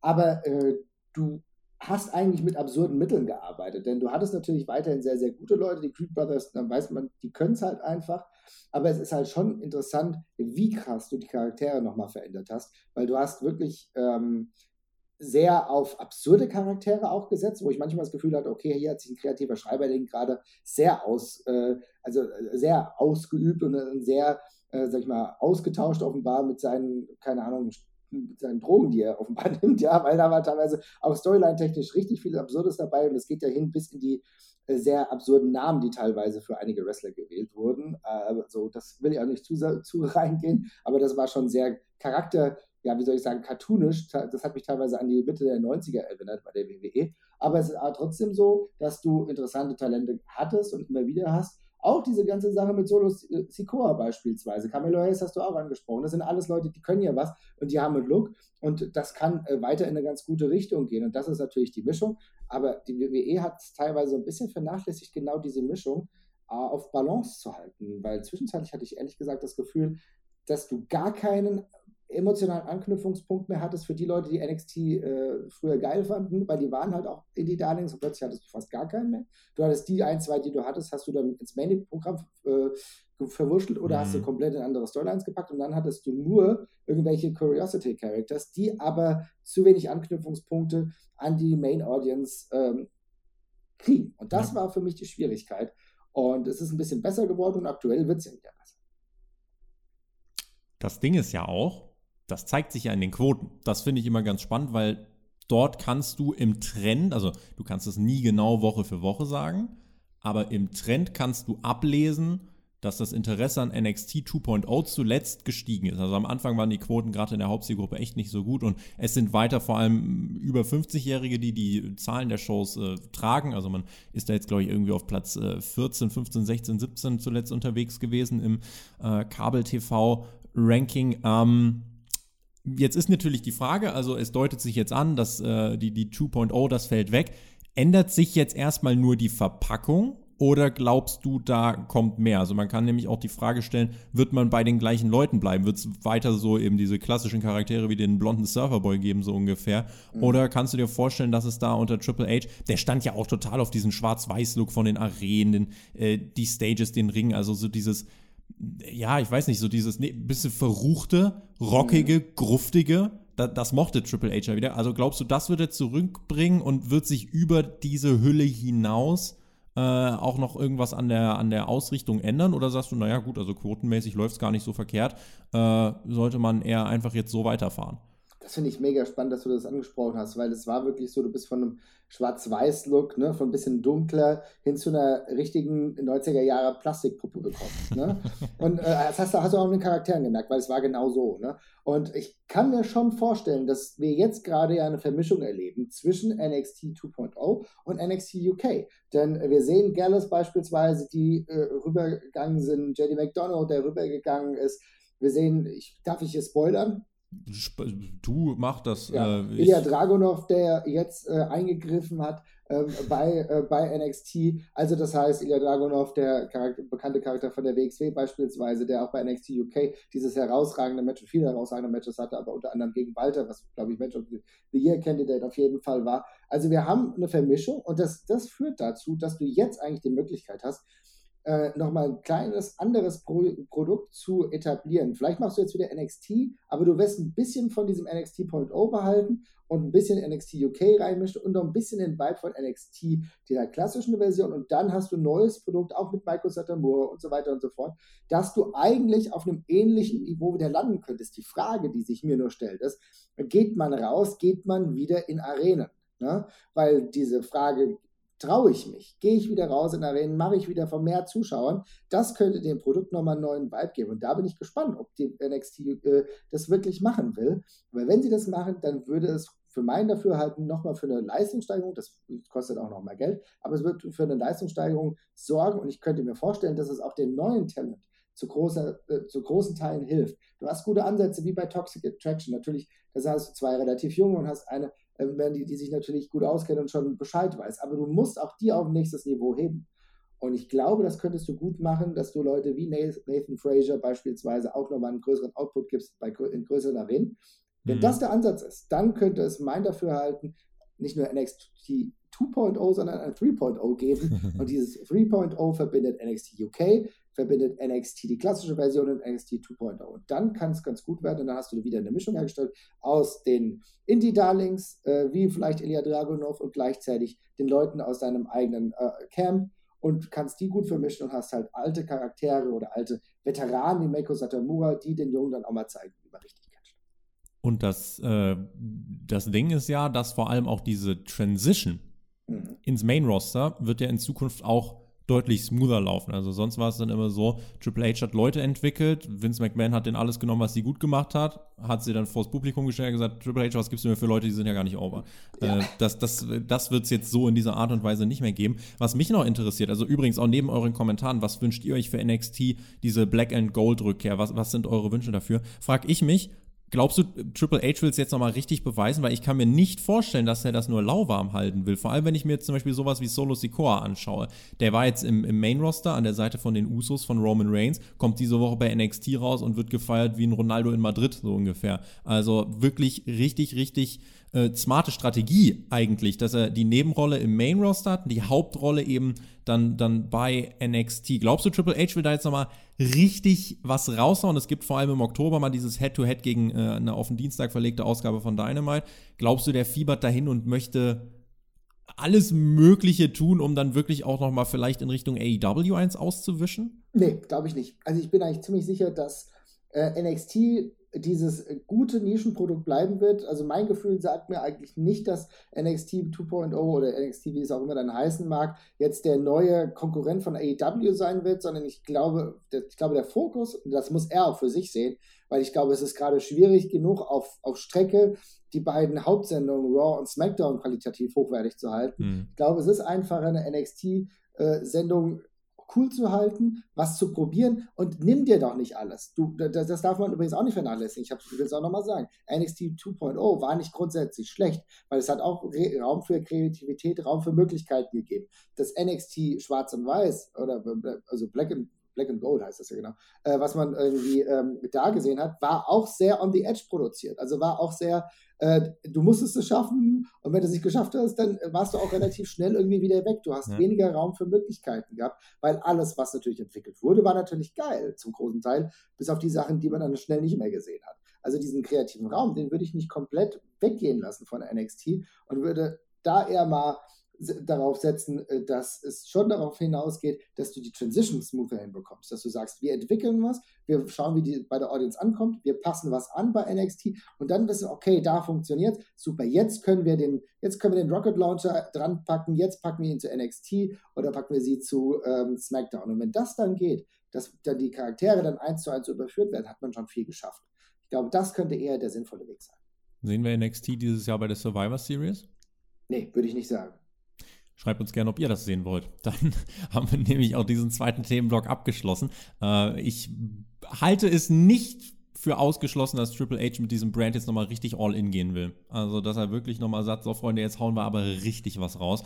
Ähm, bin, bin aber dann musst du wirklich, dann, ich verstehe das, ne? aber dann musst du wirklich, dann, ich meine, ich will auch aufpassen, ich will auch, dass er sich nicht übernimmt, ja, weil ich froh bin, dass er da ist. Ja? Ich will, dass ja, er sich übernimmt. Und äh, für mich ist es halt so, ähm, ich kann es verstehen und vielleicht ist es so, aber dann fehlt mir ein bisschen die Kreativität, drei Brands auf dem Niveau oben zu halten, weil es ist tatsächlich schon schwer genug, bei dem, auch bei dem Roster, bei dem riesen, riesen Roster, für alle irgendwie einen Spot zu finden. Ja, ja, also ich äh, würde gar nicht sagen, dass das in meinen Augen der beste Weg ist, aber ich kann mir tatsächlich vorstellen, dass ein Triple H der, der ist so verbissen. Also der, ja, der, das, der, das ist sein Baby und er möchte das Baby richtig groß rausbringen. Also da bin ich einfach gespannt. Vielleicht wird es auch noch eine größere Vernetzung zwischen Main Roster und NXT geben. Vielleicht äh, sind dann auch die Usos mal wieder bei NXT. Äh, ja, keine Ahnung. Vielleicht Vielleicht äh, macht man das. Pff, man hat jetzt jemanden wie Logan Paul. Vielleicht tritt auch der irgendwann mal bei NXT auf. Keine Ahnung. Aber ich kann mir vorstellen, dass Triple H da tatsächlich in einem sehr großen Rahmen denkt und versucht, äh, eher den Ansatz zu wählen, so wie kann ich NXT jetzt schnell wieder so groß wie möglich machen. Ähm, vielleicht eben auch gerade mit Blick auf den Oktober, wo es dieses Head-to-Head -Head mit Dynamite geben wird. Aber ganz kurz, Tobi, das finde ich vollkommen richtig. Verständlich ist auch eine gute Idee, könnte man auch theoretisch machen. Aber siehst du es dann ähnlich wie ich, dass ich dann zwingend sage, dafür müssen auch größere Hallen her? Oder oder bin ich da, bin es, ich der einzige größere Hallenfetischist? Nee, nein, nein, keine Sorge. Also es ist halt, das ist jetzt in diesem kleinen Performance Center ist das auf Dauer doof. Also auch die Takeovers ja. haben ja davon gelebt, dass da irgendwie 15.000 oder so da waren. Ähm, mit Live-Musik und Feuerwerk und hast du nicht gesehen. Und Special Entrances, wie, wie äh, Bobby Root da von der Decke runterkommt genau. und, und, mit Glorious und so. Das hat schon auch groß von der Inszenierung gelebt und von so einem Fan-Hype auch einfach, den man dann in einem großen Rahmen präsentiert hat. Ja, also es war im Endeffekt ja äh, das, was man in kleineren Hallen gesehen hat, das gibt es ja schon, hat WWE in eine große Halle, in eine große Bühne und eine große Inszenierung gebracht. Also das wird man schon zurückbringen müssen tatsächlich. Sehr gut. Da sind wir wenigstens auf einer Welt. Wen, wenigstens da. wenigstens da. Lass uns äh, noch in unseren dritten Themenblock kurz mal reingehen. Äh, haben wir jetzt nicht ganz so viel Zeit für, aber ähm, wollen wir jetzt nicht ganz unter den Tisch fallen lassen. Wir wollen noch mal kurz drüber reden, das hat euch interessiert. Ähm, die World-Title-Situation bei AEW und WWE jetzt in diesem Herbst und Winter. Was sehen wir dort? Ist ganz spannend, weil es, äh, wir haben vor dem Podcast schon kurz drüber geredet, äh, weil es natürlich total andere ähm, Ausrichtungen bzw. Voraussetzungen gerade sind bei WWE hast du mit Roman Reigns einen Star, der beide World-Title hat und das dann jetzt äh, wirklich auch seit längerem, der jetzt seit ja, gut zwei Jahren quasi äh, auch, auch äh, dann Champion ist, der seit über 1000 Tagen nicht mehr gepinnt worden ist. Bei AEW ist Titelchaos, da hast du gerade gar keinen Champion. Äh, deswegen, wir gucken erstmal auf WWE, Roman Reigns ist ja nicht dabei bei Extreme Rules am 8. Oktober. Da ist er nicht für geplant. Ist er generell, wird kürzer treten, hat wahrscheinlich dann noch äh, ein Match bei der Survivor Series. hier und da einen ein oder anderen Smackdown-Auftritt. So, ob er dann zum Beispiel nochmal im Dezember bei einem Pay-Per-View auftritt, weiß ich nicht. Dann eher wahrscheinlich Day One, also Anfang nächsten Jahres. Ähm, heißt, so viele Titelverteidigungen wird es von Roman Reigns ja jetzt nicht mehr geben. Was, was hältst du da äh, jetzt für realistisch? Einmal auch, also was für Challenger gibt es und in welchem Rahmen wird Roman Reigns das Jahr zu Ende bringen? Wird er das Jahr definitiv noch mit zwei Gürteln beenden oder glaubst du vielleicht, versucht man jetzt in diesem Jahr zumindest einen World Title wieder in Richtung Raw zu bringen? Ich glaube, vieles hängt im Endeffekt damit zusammen, wie weit die Verhandlungen der BWE mit The Rock funktionieren. Ähm, denn wenn es wirklich so gelingt, dass du The Rock gegen Roman Reigns bei der nächsten WrestleMania bringen kannst, dann wirst du ihm den Titel nicht mehr abnehmen also das ist so meine, also ne, wie gesagt, mag falsch sein, liebe Leute, schreibt es in die Kommentare, kann ja auch sein, dass ich hier Bullshit erzähle, ähm, aber für mein Dafürhalt ist, dass du den stärkstmöglichen Gegner gegen den größtmöglichen Wrestler, den du einkaufen konntest, präsentieren willst bei WrestleMania. Und das heißt für mich, derjenige, der zwei Champion-Titel trägt, gegen den, der ja larger than life ist, der der nächste US-Präsident werden könnte, wenn er denn wollte. Ähm, ich glaube, größer geht es nicht und genau so fährst du das. Aber, die, aber irgendwann müssen natürlich diese ähm, Verhandlungen in die finale Phase gehen. Und wir merken natürlich, wir haben ja bei dem Triple H-Interview gemerkt, das wird gerade sehr, sehr schwierig. Er hat überall Verpflichtungen. Bei dem einen Tag könnte das gut aussehen, am zweiten Tag ist es schon wieder problematisch. Da muss man ihn auf irgendwas, und das muss man am besten auch bis Dezember hinbekommen, weil du willst natürlich dieses Ding an zwei Tagen dann irgendwann auch ausverkaufen und so weiter und so fort. Und das musst du festzurren. Und wenn man weiß, dass das nicht der Fall sein wird, dann muss ich sagen, muss man auch äh, die, die Production-Linie, die, die, beziehungsweise die, die, die Storyline-Linie sich nochmal genauer angucken, weil wenn du nicht diesen Larger-than-Life-Gegner hast für Roman Reigns, stellt sich die Frage, wen habe ich denn dann, den ich gegen Roman Reigns aktuell stellen kann? Ich muss nicht schon wieder Brock Lesnar aus dem Hütchen ziehen, das wird auch langsam langweilig. Und dann hast du nämlich tatsächlich die Schwierigkeit. Auch weil du gerade vollkommen richtig angesprochen hast, so viele Titelverteidigungen jetzt gar nicht mehr geben. Ist, zählt da die 30-Tage-Regel noch oder ist die für ihn ausgesetzt? So. Das, ja, das ist halt auch, ne, das ist auch. Normalerweise, ja, okay, gut, da gibt es eine Titelverteidigung. Du hast ein super Match beispielsweise gegen Riddle gehabt, oder Matt Riddle, wie er zum Glück jetzt wieder heißt. Der ist aber auch, der verliert jetzt gerade gegen Finn Balor. So, dann stellt sich die Frage, was machst du? Du musst, wenn du nur einen Titel hast, den du, also einen Main-Title, beziehungsweise eine Person, die beide hält, brauchst du ja andere starke Titel. Deswegen wird gerade so ein bisschen der US-Titel gepusht. Du bist mit Walter und dem Intercontinental-Titel gerade auf einem sehr guten Weg. Den könntest du dann tatsächlich, könnte auch mal Pay-Per-View dementsprechend Headline. Aber was machst du mit dem Picture? Ehrlich gesagt fehlt es mir an richtig guten Contendern. Ich denke, ein Edge ist bei weitem noch nicht so weit, dass es Sinn ergeben würde. erstmal verletzt raus gerade. Ne? Ja, der ist jetzt auch wieder erstmal verletzt raus. Täglich größtes Murmeltier, tut mir auch leid. Es ist eine schwierige Situation. Wie, äh, ja, und das, also Drew McIntyre kannst du immer bringen, aber der hat jetzt auch verloren und hat dann danach ein Ständchen gesungen bekommen. Schöne Grüße dahin. Also mir fehlen, ehrlich gesagt, so die ganz, ganz großen Player. Wartest du, bis Cody Rhodes kommt? Das könnte natürlich sein. Usos kann man noch mal als Geschichte sonst irgendwie bringen, vielleicht. Mhm. Also da, ja, keine Ahnung. Ja, und dann geht es halt schon weiter. So, dann wird irgendwann Cody Rhodes Richtung Rumble zurückkommen und dann ist die Frage, gewinnt der den Rumble, gewinnt Rock den Rumble, geht Cody auf gar keinen World Title, gibt es Cody gegen Rollins bei WrestleMania und die ganze Jagd äh, nach, dem, nach dem World Title, die ganze Hatz auf ein, auf ein Head of the Table fängt später an, ich weiß es nicht. Ähm, bin übrigens immer noch der Meinung, dass Roman Reigns gegen The Rock genauso gut funktioniert, entweder mit nur einem Titel oder vielleicht auch keinem Titel, aber also ich verstehe schon, warum man das, äh, warum man wenigstens einen Titel da drin haben möchte. Das Ding ist, wenn man jetzt überlegt, okay, man, man möchte Möglichkeiten suchen, wieder zwei World Title zu haben, aber Roman Reigns soll nicht gepinnt werden. Also ich habe jetzt die Tage einfach so überlegt, okay, dann würde ich ein Triple Threat Match ansetzen für einen der Titel und ähm, würde dann einfach, äh, ja, Roman Reigns wird nicht gepinnt, aber verliert einen Titel. Er ist weiter unbesiegt, aber mhm. äh, man hat jetzt wieder einen, einen Gürtel bei Raw. Also im Moment ja, Raw Aber kriegt brauchst das. Aber brauchst, überleg dir nochmal. Ich verstehe das. Aber wir haben, in, wir haben früher in einer Welt gelebt, und jetzt kommt der alte Mann und erzählt von früher, ja, aber in der es einen Titel, einen Main-Title gab und einen Zwei-Titel. Und es ist doch vollkommen überhaupt kein Problem. Natürlich hat er diese beiden Titel, die könnte auch mal endlich zu einem Gürtel vereinigen, habe ich auch kein Drama. Wenn du es geschickt machst, kein Drama. Aber dann musst du den, den anderen Titel den Wert geben. Und dann musst du halt sagen, okay, Roman Reigns tritt nicht so oft bei Pay-Per-Views an, für sich alles in Ordnung, aber dann, dann lege ich Storyline-technisch komplett den Wert auf den US-Title und auf den Intercontinental-Title. Das geht auch. Und dann plötzlich sage ich, geil, was wir hier für Matches um IC-Title haben, krass, wie der US-Title gerade verteidigt wird. Du hast ja Leute, ne? Ich meine, ganz ehrlich, ein Lashley, der, die, den lieben die Leute. Ja, du kannst mit das sind auch gute Leute, mit denen du gut arbeiten kannst. Dann kann ich auch sagen, wir haben einen World Title und zwei Zweitkart, äh, mhm. Mitkader. Auf die setzt man ja gerade, ne? Also das ja, merkt man genau. ja. Genau. genau, kannst du auch weiterfahren. Also für mich muss es gar nicht die Absplittung des Titels geben, wollte ich sagen. Gucken wir mal, inwiefern vielleicht ein Rollins, ein Theory, pff, vielleicht mhm. auch Leute wie Seamus dann jetzt demnächst nochmal relevant sind. Also das Ding ist, es wird schwierig jetzt uns glauben äh, zu machen, dass Roman Reigns den Titel da äh, vor dem Jahreswechsel oder bis WrestleMania in irgendeiner Art und Weise verliert. Ähm, man hat es jetzt mit Clash at the Castle, hat man schön mitgespielt. Im Nachhinein finde ich weiter, das ist die richtige Entscheidung, äh, dass Reigns dann jetzt äh, verteidigt hat für den, für den Long Run. Jetzt müssen wir mal gucken, vielleicht bei der Survivor Series, normalerweise treten ja die beiden World Champions gegeneinander an. Äh, Raw hat keinen World Champion, vielleicht gibt es auch das erste Mal. First time ever, Roman gegen Reigns, ich weiß es nicht. vielleicht vielleicht äh, muss man sich dafür die Survivor Series auch was komplett. Vielleicht gibt es ein Survivor Series Elimination Match mit der Bloodline gegen äh, ja, doch dann irgendein anderes Stable, ich weiß es nicht, aber da bin ich gespannt. Vielleicht wird es dann bei der Survivor Series nämlich doch kein Titelmatch mehr geben und dann ist Roman Reigns vielleicht dieses Jahr auch gar nicht mehr am Titel verteidigen. Vielleicht noch ein, zwei Mal bei SmackDown, aber viel mehr sehe ich dann tatsächlich nicht, dass da passiert. Was meinst du? Ja, äh, Bloodline gegen Imperium. Hm. Ja, bitte, nehmen wir. Hallo? So. so. Und, dann, und dann Walter gegen äh, und dann Walter gegen Reigns. So. Ja, so. Genau. Bei Day One. Haben wir es doch. Jeden, auf jeden Fall. Ist mir auf jeden Fall viel, viel lieber als, äh, ich habe letztens äh, SummerSlam 1994 gesehen, wo der Undertaker gegen den Undertaker angetreten ist. Also sowas sollte es nicht nochmal geben.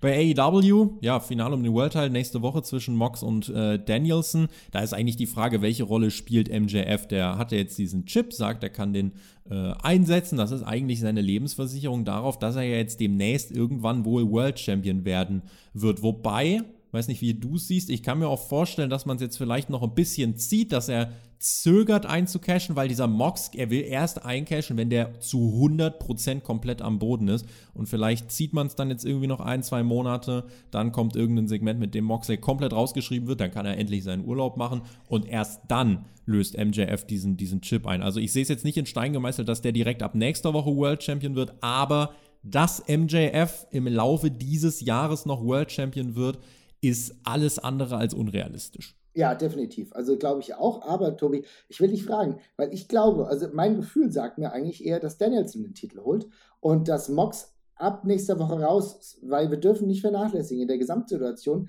sind Pausen für Moxley auch sehr, sehr wichtig. Ja, ich meine, überlegt ihr seinen Interims-Run, wie geil der war. Der war geil, weil er aber auch wieder fokussiert zurückkam und wir wissen, er hat mit äh, Alkoholproblemen zu kämpfen. Die, ähm, die, die, das läuft offenbar aktuell gut, aber äh, ich finde, für ihn ist es auch wichtig, damit äh, er wieder klarkommt, damit er auch seine Zeit zu Hause hat. Und AEW gibt einem, muss einem auch die Möglichkeiten geben. Von mir aus kein Problem. Danielson hat jetzt den Run. Ja. Moxley hat ein geiles Match gegen Danielson gehabt und dann verabschiedet er sich und dann kann jeder sagen, geil, dass Moxley da nochmal dran gehängt hat. Für die Company alles gemacht und jetzt ein paar Wochen Pause, ein paar Monate. Und dann kann Danielson auch für mich ein paar Wochen, ein paar Monate erstmal den Titel halten. Vielleicht gibt es dann sogar ein Rematch, könnte ich mir auch gut vorstellen. Ne? So ein bisschen der Clash äh, der, der beiden Stable-Brüder, mehr oder weniger. Mhm. Und dann irgendwann, genau, gerade bei diesem Clash, was man machen könnte, oder Danielson erzählt eine ganz andere Geschichte mit jemandem, dann casht dann MJF ein und ist dann tatsächlich das Teufelchen, mhm. das äh, den Chip dann benutzt. Was, was für mich ein bisschen dagegen spricht, ist, mhm. dass man wirklich jetzt mit MJFs Promos eigentlich seit zwei Wochen deutlich MJF gegen Moxley aufbaut. Äh, mhm. ich, ich, bin auch für den Swerve offen. Also, wenn man dann irgendwie sagt, nee, guck mal hier, zack, Danielson gewinnt und MJF dann so, ah, okay, ist er gar nicht Moxley. Ähm, vielleicht ist das auch eine Fehde, die man eher langfristig aufbauen will, irgendwann für nächstes Jahr Mox gegen MJF. Kann ich mir auch gut vorstellen. Aber ich würde es im Moment eher so interpretieren, dass man Mox und MJF jetzt als Anschlussprogramm aufbaut und ja. irgendwie dann Mox gesagt hat, so, okay, ziehst du noch durch bis äh, Ende November, bis nach dem Pay-Per-View, bis nach Full Gear und äh, bis dann raus. Also so und bis dann den Rest des Jahres raus. Vielleicht hat man sich darauf geeinigt. Das ist nur eine Spekulation. Aber ich kann mir nicht vorstellen, dass es komplett grundlos ist, Mox äh, jetzt zum Hauptgegenstand von MJFs Promos zu machen. Jetzt allein schon bevor feststand, wer ins andere Halbfinale geht mit Jericho oder Danielson, hat MJF nur über Moxley gesprochen. Das stimmt. Kann, kann auch gewollt sein, um uns weiter in die Irre zu führen. Ist ja, also ich lasse mich gerne in die Irre führen, wenn ich am Ende ekstatisch jubel. Aber ich bin einfach gespannt, ob man jetzt einfach wieder einen vorhersehbaren Weg geht oder ob man jetzt sagt, nee, hier Curveball und äh, auf einmal sind wir nächste Woche überrascht. Also da, äh, da bin ich gespannt. Und dann ist halt die Frage, wenn MJF dann World Champion ist, was sind dann perspektivisch die Contender? Siehst du dann so Klassiker wie ein Adam Page und Brian Danielson eben da an, an erster Stelle oder glaubst du, es wird dieser Pfad weitergegangen, dass wir auch Jüngere dann oben in diese Kartregion stoßen lassen? Eine Wunschvorstellung von mir ist jetzt zum Beispiel Ricky Starks gegen MJF. Äh, das, das ist für mich eine, eine Fehde von zwei Charisma-Bomben, die komplett Boah. steil gehen kann. Äh, traut man sich sowas oder glaubst du, äh, man wird erstmal dann, wenn MJF World Champion sein sollte, auf ganz klassische Fädengegner setzen? Das ist genau, äh, das ist eine sehr gute Frage und auch genau der Punkt, weil du musst natürlich für MJF eine andere Story erzählen als, als Titelträger. Ne? Und äh, wir haben letztens im Ringfuchs genau auch über Titelträgerschaften gesprochen, mhm. weil die auch für Heels manchmal einfacher sind als für Faces. Äh, für Faces sind oftmals ist der Weg dahin, äh, endlich den Titel zu holen, manchmal der einfachere und der klar erzählbarere Weg. Für MJF ist es natürlich so, dass ich mir, wenn er den Titel hat, hat ihn als so ein Sneaky Heel weiter vorstelle, der dann wie er auch schon öfter mal auch Siege geholt hat, der dann auch mit fiese Matenten arbeitet, dann dementsprechend den Titel behält. Und ich glaube, da wäre es gar kein Problem, wenn du Leute wie Darby Allen mal dahin setzt. Äh, du hast eben gesprochen, hey, Wer sagt, war, dass nicht ein Jungle Boy irgendwann mal auf diesem Niveau ist, äh, bei einem guten Dynamite, bei einer Sonderfolge von Dynamite, mal den Titel anzutreten gegen MJF und du lässt die Leute im Glauben, dass er es jetzt wirklich holen kann und dann haut MJF mit äh, Brass Knuckles ähm, äh, Jungle Boy kaputt und dann war's das. Das sind genau die Wege, die du erzählen kannst. Ich, also mein Dafürhalten auch weil du körperlich dann nochmal so ein bisschen was anderes setzen kannst, ist, wenn MJF den Titel hat, dann sollte er ihn lange haben und sneaky haben und sein, sein Gebilde drumherum mit seinem Stable und so weiter und so fort, dass er dann ja der gar nicht übermächtige ist, aber einfach der smarteste ist. Ich glaube, das könnte sehr, sehr gut funktionieren. Ihr wisst, Tony Khan hört unsere Podcasts nachgewiesen und dann liest er auch Kommentare. So, eure Fantasy-Booking-Szenarien, wie geht's jetzt mit dem World Title äh, bis zum Jahresende bei AEW weiter? Ich bin sehr gespannt, wie viele haben MJF dann als Champion, wie viele haben jemanden anderes als Champion. Äh, unterschätzt das mal nicht, ja, wie viel Power ihr habt, wenn ihr in die Tasten haut. Also werdet mhm. gern unter dem äh, Video aktiv und auf dem Weg, dann freuen wir uns natürlich auch über einen Daumen. Jetzt wollen wir dann aber noch die Hauptkampfausgabe ausklingen lassen mit ein paar Hörerfragen von euch und dann machen wir den Deckel drauf. Die Hörerfragen könnt ihr natürlich stellen unter patreon.com slash spotfight podcast. Als Supporter könnt ihr für die Themen abstimmen, könnt ähm, voten, könnt Fragen einreichen und habt noch ganz viele andere Sachen. Ihr habt äh, das Tippspiel, hört alles früher, hört alles werbefrei und, und, und, und, und. Und könnt zum Beispiel wieder Julian fragen, wenn es ein Comeback von NXT Black and Gold gibt, was denkt ihr, welche Leute da eingesetzt werden? Nur die aus NXT oder auch Kevin Owens, Gunther, äh, Sami Zayn etc. Wir haben das Marvin vorhin schon angesprochen. Ähm, also ich kann mir tatsächlich vorstellen, dass es etwas hybrider wird. Ja, gehe ich auch von aus. Mhm. Also ich glaube, ein Gunther tatsächlich nicht, weil du gerade mit dem jetzt was anderes vorhast, aber Leute, die jetzt gerade kein Programm haben, aber diese ähm, Black and Gold Historie schon mit sich tragen. Wir haben es ja gesehen, Ricochet war ja jetzt auch wieder da. Ne? Mhm. Und sowas kann ich mir echt gut vorstellen. Ist auch gar kein Drama. Ähm, kommt immer darauf an, welche Geschichte du erzählen willst. Willst du nur die jüngeren Talents elevaten? Ähm, aber ich denke, ich gehe ganz fest davon aus, das ist auch eine ja, wie soll ich sagen, eine Anerkennung dafür, dass Black and Gold oder beziehungsweise das neue NXT dann auch wieder eine neue Wertigkeit hat. Wenn plötzlich Leute sagen, okay, wisst ihr was, wir sind hier mehrfach Tag Team Champions geworden, aber diesen Titel, die hatten wir nie, da haben wir jetzt Bock drauf. Und äh, ihr denkt jetzt, ihr könnt jetzt hier jeden besiegen, aber jetzt sind wir am Start. Das kann ich mir sehr, sehr gut vorstellen. Und warum nicht? Dann hebst du auch NXT wieder auf ein höheres Niveau. Ich denke, das wird genauso kommen. Zero Cool fragt erst Lesnar, jetzt Reigns. Schade, dass Teilzeit-Champions äh, äh, dominieren, sollte ein Champion nicht jede Woche präsent sein. Ich sag mal so, man kann ja jetzt auch zu Roman Reigns die Auffassung haben, wie man will. Fakt ist, der Mann ist schon jetzt ein Megastar. Und das Ding ist, bei WWE war es lange Zeit so, auch ein Lesnar war deswegen wirklich, äh, stand dann über allen. Du bist bei WWE interessanter, wenn du nicht jede Woche Teil dieses stundenlangen Mixes mhm. bist, weil du läufst dann auch nicht Gefahr, in so einem Sumpf zu versinken. Ähm, das weiß nicht, das kann sich unter Triple H auch wieder ändern, aber ähm, das, also ich sag mal so, wenn man sich rar macht, dann wirken natürlich die Auftritte, die dann kommen, noch besonderer. Ich finde halt so, mit einem Champion könnte man das machen, dass natürlich jetzt einer alles an Mega-Gold hat. Äh, einerseits ist es eine Chance für andere, aber ich finde es eigentlich dann tatsächlich gut, wenn es zwei World Title gibt, eigentlich, dass einer wenigstens die ganze Zeit präsent ist. Ähm, das vielleicht mein Take dazu, aber grundsätzlich würde ich jetzt nicht sagen, dass ein Champion immer jede Woche definitiv äh, da sein muss. Er hat Privilegien als Champion, er muss halt abliefern, wenn es drauf ankommt. Ja, ähm, ich würde zustimmen. Wir haben ja eben schon auch über die Intercontinental-Title und äh, US-Title-Situation gesprochen. Deswegen meine Ausführungen passen sehr gut zu der Frage. Es gibt natürlich dieses alte Saying, äh, mach dich Rase eins da. Tatsächlich, ist es halt auch manchmal so. Ähm, es kann trotzdem ja auch so laufen, dass du mal Segmente hast. Ne? Also wenn das jetzt in einer Länge passiert, dass du jetzt drei Wochen nicht zu sehen sein solltest, das ist problematisch. Aber du kannst immer mit Backstage-Sequenzen arbeiten. Du kannst, äh, auch früher war das immer so, dass nicht, in, äh, auch in Stone Cold Steve Austin hat nicht jede Woche seinen Titel verteidigt. Oder auch in The Rock.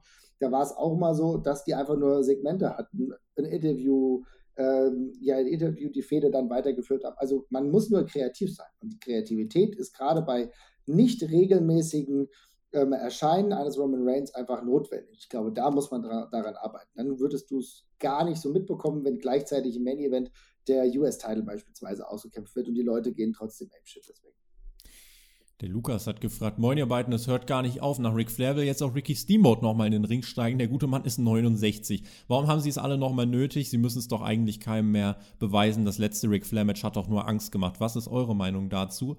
Ich glaube, tatsächlich hat es einfach was damit zu tun, dass Wrestling insgesamt gerade tendenziell wieder einfach in einem Aufwind ist und ja, vielleicht die ein Teil davon sein wollen, vielleicht auch überredet werden, ganz einfach das zu machen. Ich weiß nicht, ob sie es komplett aus freien Stücken entscheiden. Ich glaube, da sind auch andere eine treibende Kraft, die sagen, ey, mit dem Namen kann man auch Geld verdienen.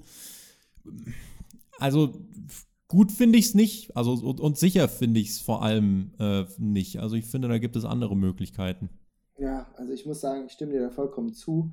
Ähm, sicher finde ich es überhaupt nicht. Ich finde es eigentlich mega schlimm. Also ich muss wirklich sagen, ich war so, ich war so in Peace als Ric Flair den ersten oder den WWE-Abschied von sich geschenkt bekommen hat, mehr oder weniger, beziehungsweise hat ja ein super Match dann gegen HBK gehabt. Und das ist jetzt wirklich schon lange, lange her. Aber das war ein wirklicher klasse Abgang.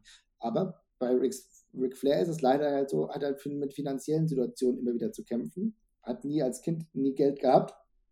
Ist als Wrestler dann zu Geld gekommen und hat dann das Geld dann auch wieder verprasst. Hat einen interessanten Lebensstil, um es mal so neutral zu formulieren, gehabt und ähm, dann ist es natürlich im Alter so, da hat er überall Anstellungen bekommen, war ja dann noch bei Impact, hat ja, ich glaube, das letzte Match beispielsweise, ich glaube, das letzte Match dann auch nochmal gegen Sting gehabt, ne, mhm. ne, bei Impact. Und dann habe ich gedacht, okay, vielleicht war es das jetzt und dann war es das immer noch nicht. Und das letzte Match, äh, wie hier der Kommentator uns hier geschrieben hat, war grauenerregend. Das war fürchterlich und war peinlich und das darf eigentlich nochmal passieren, aber es geht schlicht und, und schlicht äh, und allein ums Geld. Bei Ricky the Dragon Steamboat, muss ich sagen, stelle ich mir die Frage, warum? Äh, noch mehr, noch viel deutlicher, weil Steamboat eigentlich immer als jemand bekannt war, der eigentlich keine Geldprobleme hat, immer Backstage angestellt war, für seine Expertise sehr, sehr angesehen war, sei es als Road Agent, sei es als kreativer Kopf oder der, gerade derjenige, der Leuten sagt, auf was sie achten müssen im Ring. Ich weiß noch nicht genau, worauf es hinausläuft. Das Match an sich ist ja auch noch nicht angekündigt. Aber ich kann mir nichts Gutes vorstellen. Es eher schlecht als gut. Es ja. mehr Risiko, als dass es. Äh, 69, don't do it. Es gibt keinen Grund. Äh, gesund. Gesund ist es äh, tatsächlich nicht. Der Malte hat uns noch gefragt, glaubt ihr, dass NXT äh, von den Quoten jetzt wieder runtergeht oder glaubt ihr, man kann an alte Zeiten anknüpfen? Ich sag mal so, 2016 bis 2019, als man von Ticketverkäufen am erfolgreichsten war, zumindest bei den Großveranstaltungen, lief man nicht im TV.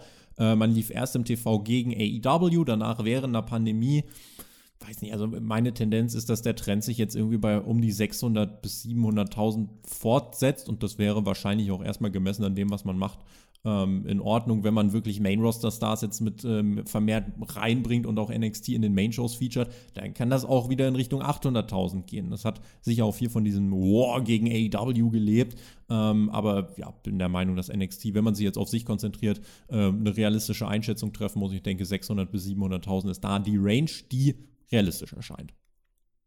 Ja.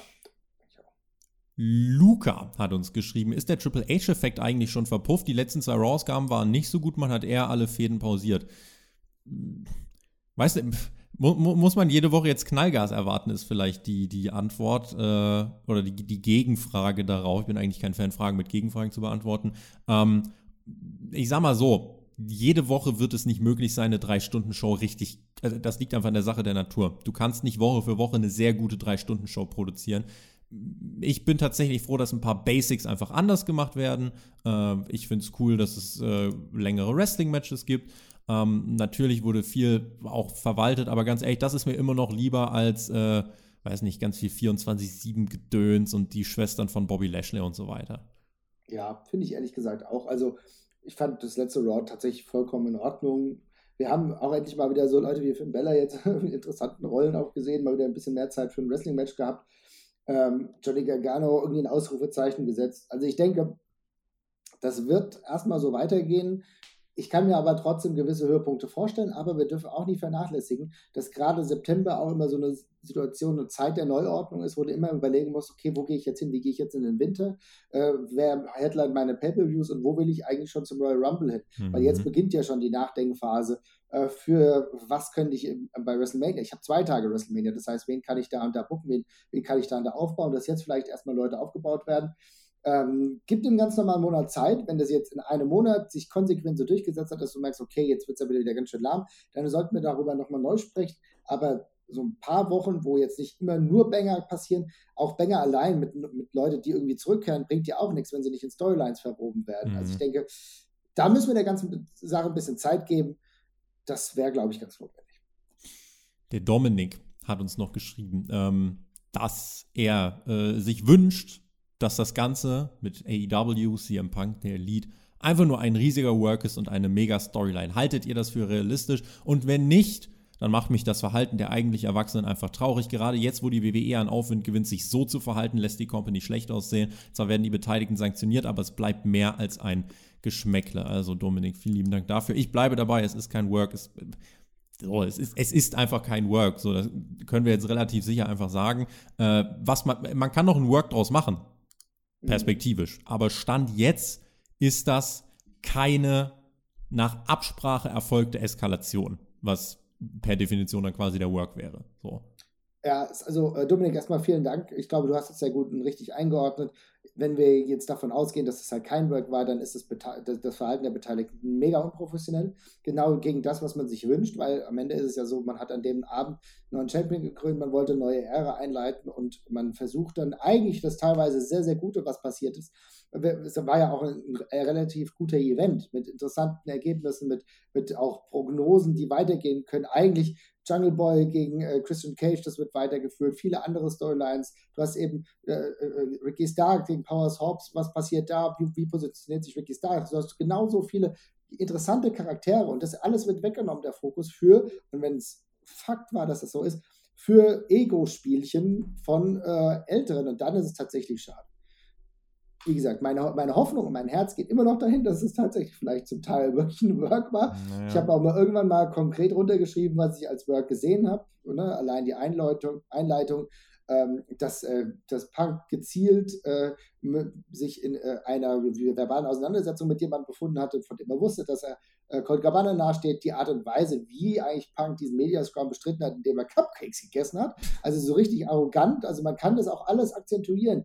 Ähm, es gibt genau die Momente, wo du sagst, okay, was ist denn hier los? Auch, auch die Leute, die vor Ort waren, gesagt haben, okay, das fühlt sich aber schon merkwürdig an.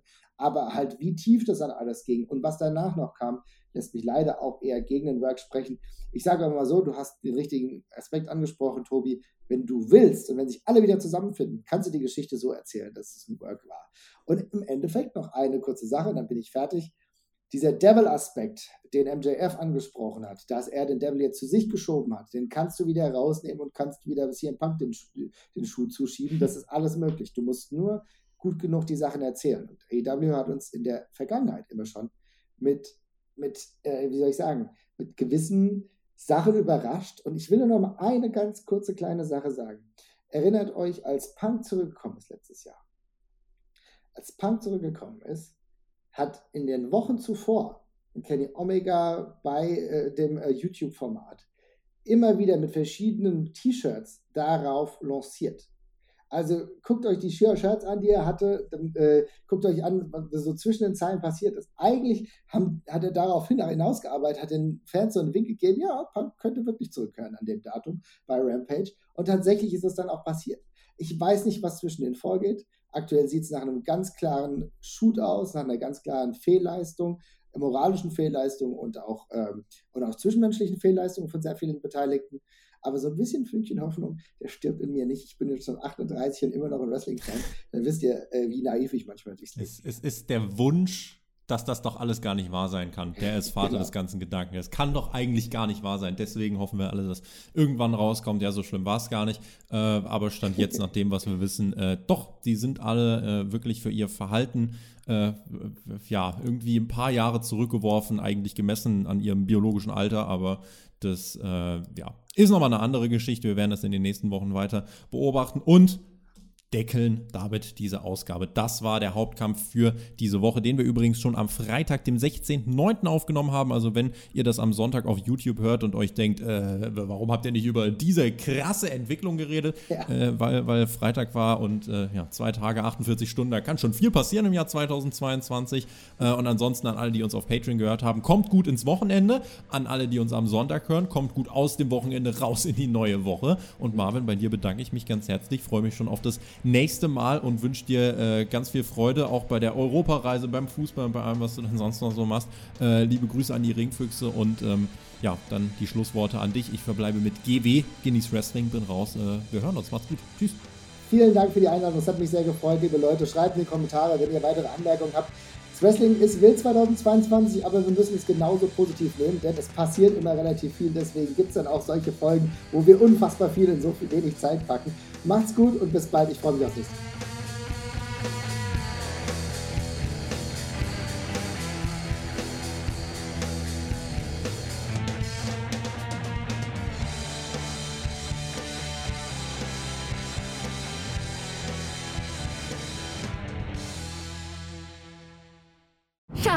ich bin neu verliebt. Was? Da drüben. Das ist er. Aber das ist ein Auto. Ja, eben. Mit ihm habe ich alles richtig gemacht. Wunschauto einfach kaufen, verkaufen oder leasen. Bei Autoscout24. Alles richtig gemacht.